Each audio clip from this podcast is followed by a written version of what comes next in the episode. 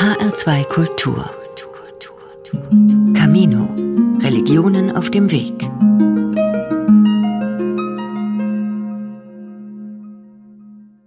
Die christliche Theologie spricht von einem dreieinigen Gott, von Vater, Sohn und Heiligem Geist. Doch was ist eigentlich mit dem Heiligen Geist gemeint? Wie können wir uns diesen Geist vorstellen, der uns in der Bibel unter anderem als Atem Gottes, als Feuerzunge oder als Taube begegnet? Juden und Muslime lehnen den Gedanken eines Gottes aus drei Personen ab. In ihrem Verständnis widerspricht das dem Monotheismus. Aber auch vielen überzeugten Christen ist diese göttliche Seite, der Geist oder die Geistkraft, eher fremd. Der Heilige Geist für die Reihe Camino Religionen auf dem Weg in HR2 Kultur beschäftigt sich Elena Griepentrog jetzt mit dieser unbekannten Seite Gottes.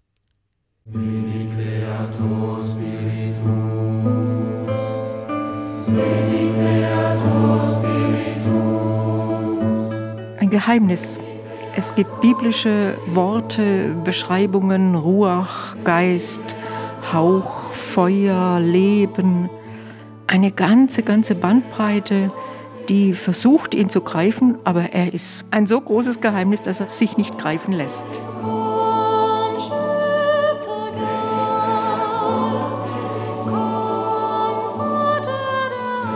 Heiliger Geist ist das, was einem auch das Lächeln ins Gesicht zaubert. Also der Heilige Geist macht uns frei, den holen wir ran, dass er uns Schwung gibt, dass er ja, uns die richtigen Ideen einspielt, die richtigen Worte.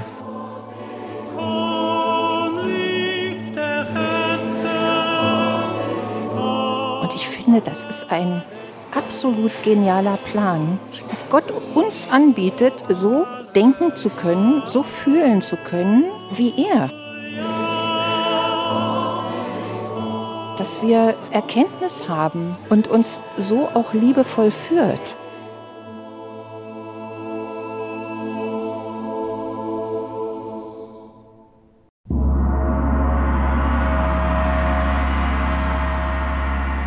Im Anfang erschuf Gott Himmel und Erde. Die Erde war wüst und wirr, und Finsternis lag über der Urflut. Gottes Geist schwebte über den Wassern. Die ersten Zeilen der Bibel.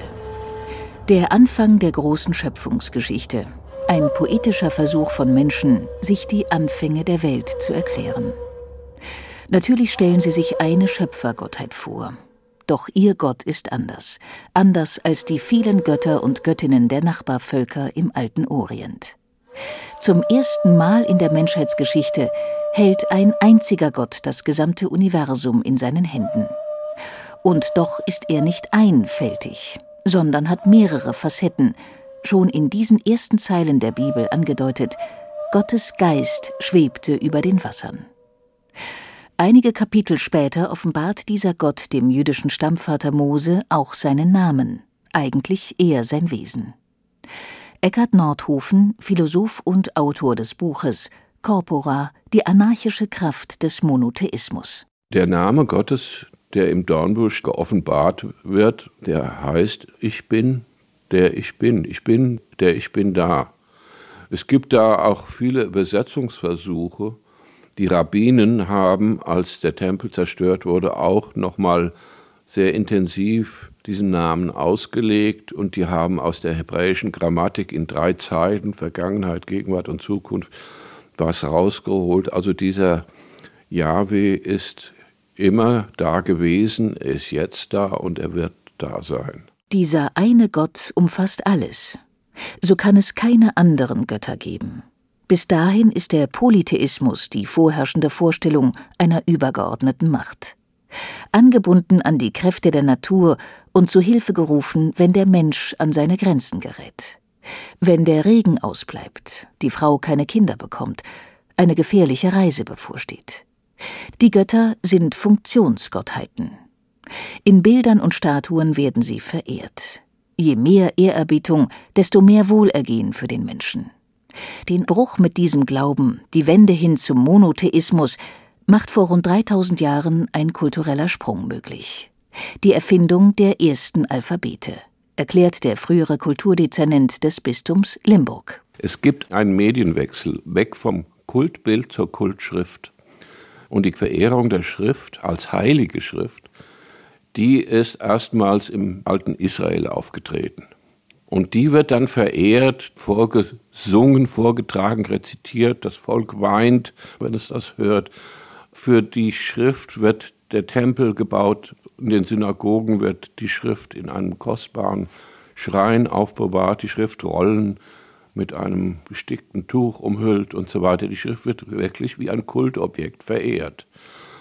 Und nur weil das so war, war es möglich, die Kultbilder überhaupt abzulösen. Das heißt, der Durchbruch zum Monotheismus wäre ohne die kultische Verehrung der Schrift nicht gelungen. Gleichzeitig ist Schrift mehrdeutig, vielschichtig. Sie ist nicht mehr das konkrete Objekt selbst, sondern beschreibt es nur. Das Göttliche wird vom Fassbaren zum Abstrakten, zum eigentlich Übersinnlichen. Und auch vom Einfältigen zum Vielschichtigen. Und Gottes Geist schwebte über den Wassern. Dieser eine Gott des alten Israel ist keine Wolke, nicht das Meer und auch nicht die Erde. Er ist allumfassend, doch nicht sichtbar und auch nicht beweisbar. Wenn er sichtbar wäre, beweisbar, dann wäre es nicht Gott. Deshalb setzt sich ein strenges Bilderverbot im Judentum durch. Durch keine Vorstellung soll der allumfassende Gott festgelegt, beschränkt werden. Es umgibt ihn ein Geheimnis, etwas nicht Fassbares, Raum und Weite, eine ewige Kraft ohne Anfang und Ende hebräisch die Ruach. Naturwissenschaftlich gedacht vielleicht das alles durchdringende Prinzip Leben. Die hebräische Bibel nennt es Geist Gottes, nach und nach auch den Heiligen Geist. Und er wird immer präsenter. Der evangelische Theologe Christoph Markschies, Spezialist für antikes Christentum an der Humboldt-Universität zu Berlin der Heilige Geist, der am Anfang eher eine ganz blasse Figur ist. In der Schöpfungsgeschichte steht ja schon, der Geist Gottes schwebte über den Wassern. Dieser Heilige Geist gewinnt in Schriften, die am Ende unseres heutigen Alten Testamentes stehen, plötzlich Profil wunderschönes Profil. Da steht zum Beispiel, dass die Weisheit mit Gott sich unterhält vor der Schöpfung. Das sind natürlich Vorstellungen. Sie haben, wie die Philosophie sagt, einen Teil Gottes, nämlich seine Überlegung, personalisiert, um sie leichter kommunikationsfähig zu machen.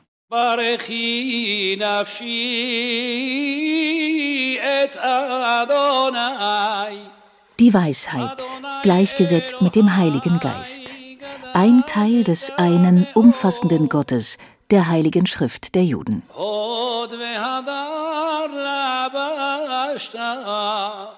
Die Vorstellung eines göttlichen Geistes, im alten Israel üblich und vertraut, so auch für die Anhänger Jesu, die wie er selbst Juden sind. Sie beziehen die Ruach nun auf den auferstandenen Jesus Christus, in ihren Augen der Messias, der Geist Christi. Am ersten Pfingstfest werden sie vom Heiligen Geist förmlich erschüttert. So beschreibt es der Evangelist Lukas.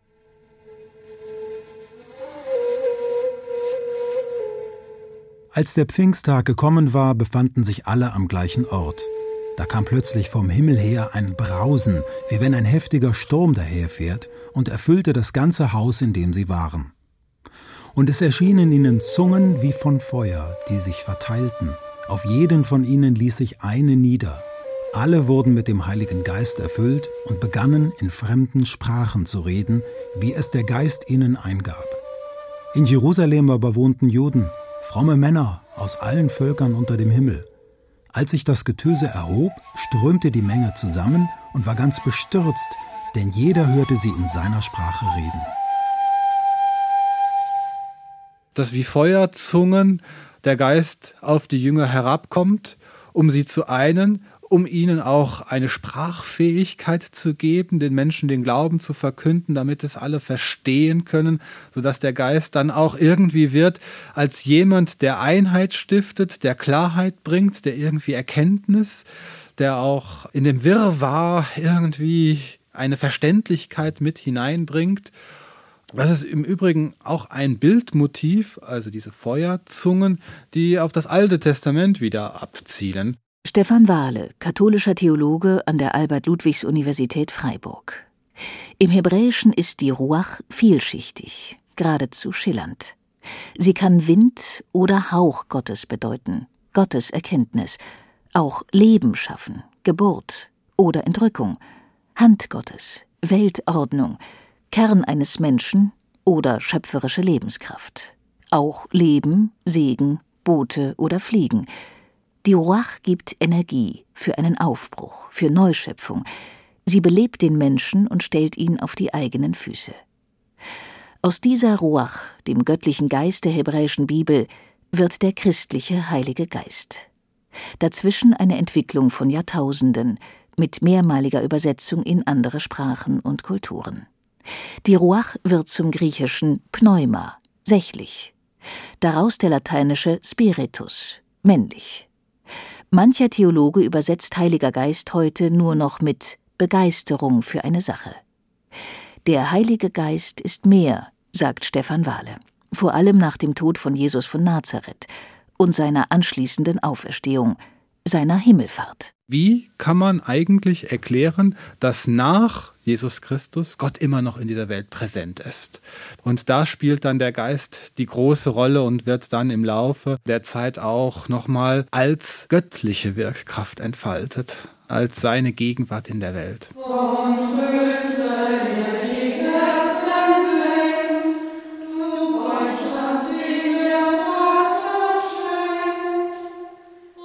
Die Vesper, das Abendgebet der Klöster im Konvent der Karmeliterinnen in Berlin-Charlottenburg. Elf Ordensfrauen leben hier. Täglich rufen sie den Heiligen Geist an. Er inspiriert, er belebt, er ist wie Feuer, dass das Ganze, was vielleicht mühsam anläuft oder schwer anläuft, in Gang kommt. Er ist der, der bewegt, der vorantreibt, der in die Zukunft weist, der in eine Freiheit führt und uns nicht gefangen hält in dem Kleinkram des Alltags. Schwester Mirjam lebt seit bald 40 Jahren im Orden. Ihren Eintritt sieht sie als Berufung durch den Heiligen Geist. Es war nicht meine Idee, in ein Kloster einzutreten, aber dieses Werben, dieses Locken und Ziehen war so intensiv, dass ich dachte, ich probiere es einfach und Gott und der Heilige Geist werden schon zeigen, ob es richtig ist. Ich war ziemlich sicher, dass es nicht richtig ist und dass ich wieder zurückgehe, aber es kam anders, ja. Ich habe im Gehen gemerkt, es ist gut und es stimmt. Du hast mein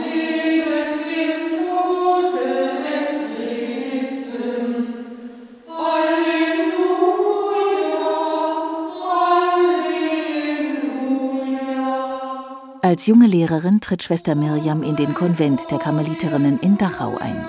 Ein besonderer Konvent, gleich neben dem ehemaligen KZ Dachau. Ein Kloster der Sühne, aber auch eines Neuanfangs des Lebens, nach der Katastrophe. Eine Berufung in der Berufung, sagt Schwester Mirjam. Seit über 30 Jahren lebt sie nun im Kloster in Berlin, nahe der ehemaligen Hinrichtungsstätte der Nazis in Plötzensee Sie und ihre Mitschwestern betreuen die zentrale Gedenkstätte der deutschen Katholiken. Meterhohe Betonmauern umfassen einen riesigen, kahlen, grauen Innenhof. Man muss ihn durchqueren, um zur Gedenkkirche zu gelangen. Die Vergangenheit ist körperlich zu spüren. Sie ist präsent, sie prägt unseren Alltag einfach durch diese Kirche, die auch unsere Klosterkirche geworden ist. Die Architektur spricht eine sehr deutliche Sprache, der man nicht ausweichen kann, aber auch nicht ausweichen möchte. Es ist nicht nur dunkel und bedrohlich jetzt auf dem Hintergrund von Plötzensee, sondern wenn man das große Altargemälde von Georg Meistermann nimmt, dann ist das ein Hoffnungsbild. Es gibt einen Durchbruch, eine Verheißung in die Zukunft. Es geht weiter nach allem Schrecklichen, nach Vernichtung und Tod. Der Tod hat nicht das letzte Wort, sondern das Leben.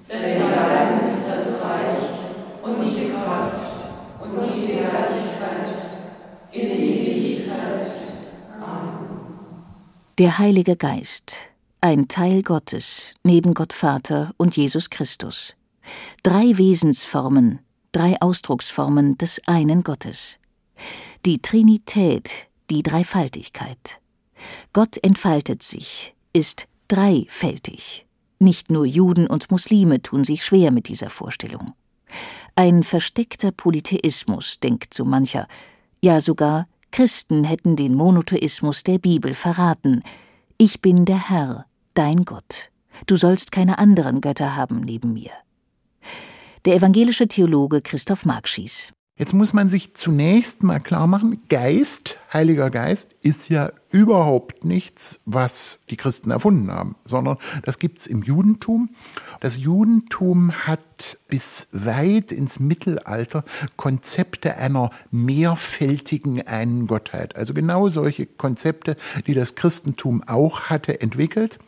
Und Trinität ist eigentlich auch wieder keine christliche Erfindung, sondern das Besondere der christlichen Trinität ist nur, dass die zweite Seinsweise oder Person mit diesem Gekreuzigten aus Nazareth identifiziert wird. Das eben macht das Judentum nicht mit.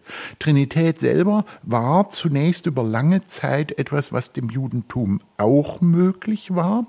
Es hat nur dann, als die Christen anfingen, das so prominent zu machen, sich radikal davon getrennt. Zeitgleich im frühen Mittelalter gründet sich der Islam, von Anfang an streng gegen die Vorstellung einer Dreifaltigkeit Gottes. Der Islam ist historisch zu einer Zeit entstanden, als es die entfaltete christliche Trinitätstheologie schon gab und da alle religiöse Konkurrenz man so ein bisschen mit dem Markt vergleichen kann, auf dem meine neue Zahnpasta, wenn ich das mal ganz flapsig sagen darf, besser sein muss als die Zahnpasta, die vorher angeboten wurde, musste es klar unterscheidende Merkmale geben und dazu gehört, dass Christus ein Prophet ist, aber keine äh, göttliche Person. Das ist so antitrinitarisch, wie sich das Judentum dann auch entwickelt hat. Die christliche Vorstellung eines dreieinigen Gottes ist anspruchsvoll. Entfaltet hat sie sich durch die Person Jesus Christus. Christen sehen ihn als Sohn Gottes, als Gott selbst der katholische Theologe Stefan Wahle. Dass dieser eine Gott, dieser strenge monotheistische Gott, einer ist, der in Beziehung zu den Menschen steht. Und wenn wir versuchen, denken zu wollen, ein Gott in Beziehung, wie geht das eigentlich überhaupt? Wie kann doch dieser eine Schöpfer gleichzeitig mit der Welt und seinem Geschöpf in Beziehung stehen? Dann ist irgendwie entstanden die Überlegung, dass Gott selbst schon Beziehung ist, in sich selbst.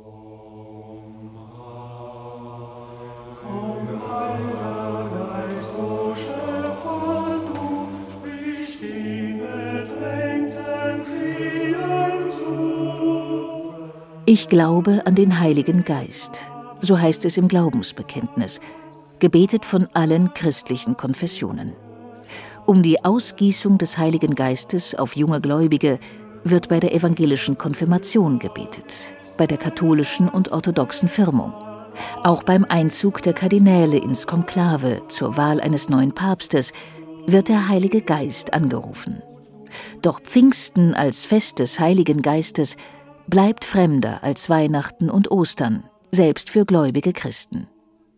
In früheren Jahrhunderten ließ man Rosenblätter auf die Gläubigen regnen, als Zeichen für Feuerzungen oder ließ eine Holztaube durch ein Loch in der Kirchenkuppel herab, versuche, das Nicht-Sichtbare darzustellen. Doch der Heilige Geist bleibt unsichtbar. Diese Metaphern, die dann in Liedern beispielsweise aufgegriffen wird, als Atem Gottes, als Wirkkraft Gottes, als Lebensspender, auch als Tröster, das sind ja alles nur Aussagen über die Wirkweisen des Heiligen Geistes und vielleicht weniger Aussagen über das Wesen. Entscheidend ist, dass es den Geist gibt.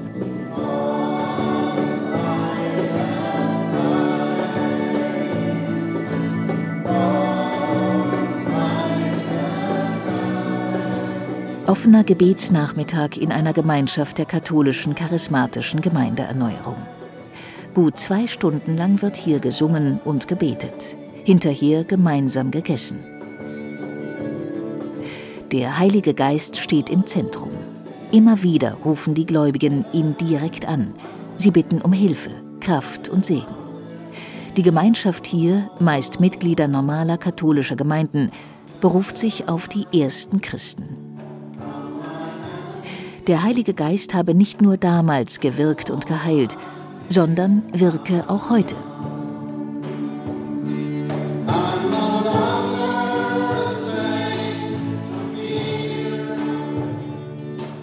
Wer will, kann sich speziell segnen lassen. Mit Handauflegung, so wie es schon Jesus von Nazareth tat. Also wenn jemand zum segnenden Gebet kommt, äh, spricht er uns erstmal ein Anliegen vor, was ihm so auf dem Herzen brennt. Und dann tragen wir unsere Fürbitten für diesen Menschen Jesus vor, dass er ihm Kraft gibt, Segen gibt. Jedenfalls immer das, worum es geht, was er braucht, dass er Heilung erfährt, nicht nur am Körper, sondern auch in der Seele. Und zum Schluss segnen wir ihm noch, sprechen ihm einen Segen zu. Oft haben wir auch schon, wenn die Menschen mal wiederkommen, dass sie uns eine Rückmeldung geben, dass sie in bestimmten Dingen, die wir erbetet haben, auch Hilfe erfahren haben oder einen neuen Weg gefunden haben oder so. Es sei der Heilige Geist, der ihr die richtigen Worte und Gedanken eingibt, sagt Gabriele Parau. Das kommt einfach so in meine Gedanken. Und es ist oft so, manchmal weinen die Leute auch, dass da irgendwas berührt wird. Das kommt aber nicht von mir. Also das bin nicht ich, sondern das ist, was mir, wie es mir so eingegeben wird. Geleitet wird die Gemeinschaft von einem Team, gleichberechtigt. Der Heilige Geist wirke in jedem Christen, ob Priester oder nicht.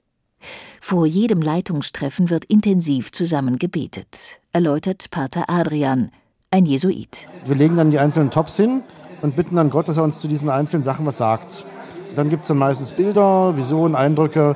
Wenn wir die nachher aufschreiben, schauen wir nach, gibt es da gemeinsame Linien, gibt es da gemeinsame Aussagen da. Und wenn dann so zwei, drei Sachen so ähnlich in die richtige Richtung gehen, dann merken wir, dass der Gott uns damit was sagen will, und zwar uns als Gemeinschaft. Der Heilige Geist, für die meisten hier ein selbstverständlicher Begleiter, bis in den Alltag hinein. Christoph Kunert. Ich hatte mal mir einen alten Wohnwagen gekauft, der war fast 20 Jahre alt und der war kaputt. Da waren bestimmte Schrauben, die konnte ich nicht lösen. Ne? Ich wollte ihn nicht zurückbringen, habe ich gebetet. Habe ich gebetet, Heiliger Geist, Jesus, äh, helft mir, was, was, was soll ich machen? Wie kann ich den reparieren? Und dann hat er mich das träumen lassen, wie ich diesen Wohnwagen repariere, wie ich das mache, was für Werkzeug ich nehme. Und dann bin ich die Woche darauf losgegangen, habe diese Werkzeuge besorgt, habe das gemacht und in zwei Stunden war dieser Wagen repariert.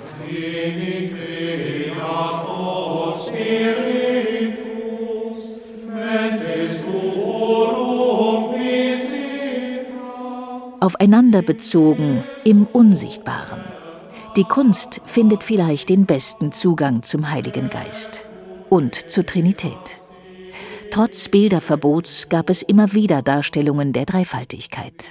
Als drei Köpfe mit einem Leib, wie im bayerischen Oschalling. Der Heilige Geist hier als Frau. Oder als drei gleich aussehende engelhafte Gestalten, wie in der Ikone von Andrei Rubeljew. Und in der Volkskunst. Sie fand eigene Mittel, das Unsichtbare darzustellen. Das volkstümlichste ist vielleicht immer noch das sogenannte Hasenfenster im Paderborner Dom, was aber auch immer gerne in allen Schulbüchern so nochmal auftaucht als Erklärung der Trinität, also die drei Hasen, die so dargestellt werden, dass die drei Ohren dann doch dieses Dreieck bilden, also auch diese geometrische Figur als ein Zeichen für den dreieinen Gott. Vielleicht ist dieses Dreiecksmotiv, also auch dieses Gegenstandslose ein Stück weit, gar nicht so verkehrt für die Darstellungsform des nicht darstellbaren Gottes, der nicht darstellbaren Trinität.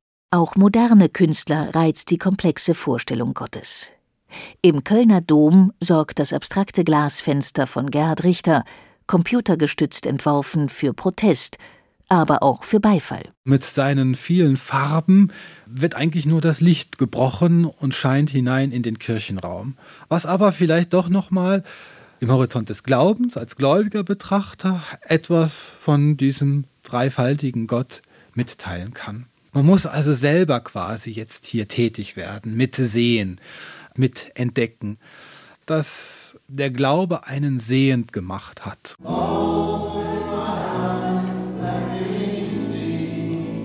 Gott, Schöpfer, Sohn und Heiliger Geist. Für Marie Brice Denis aus der Elfenbeinküste, Trommlerin der Band der charismatischen Erneuerung, schlicht eine Selbstverständlichkeit. Das ist ein bisschen wie unser Körper. Unser Körper braucht eine Seele, einen Geist auch und der Körper. Der Körper ohne Seele und Geist kann nichts. Das passt zusammen. Wenn der Geist nicht da oder die Seele nicht da, das ist wie wenn man krank ist. Das ist zusammen. Diese drei Sachen, die machen eine.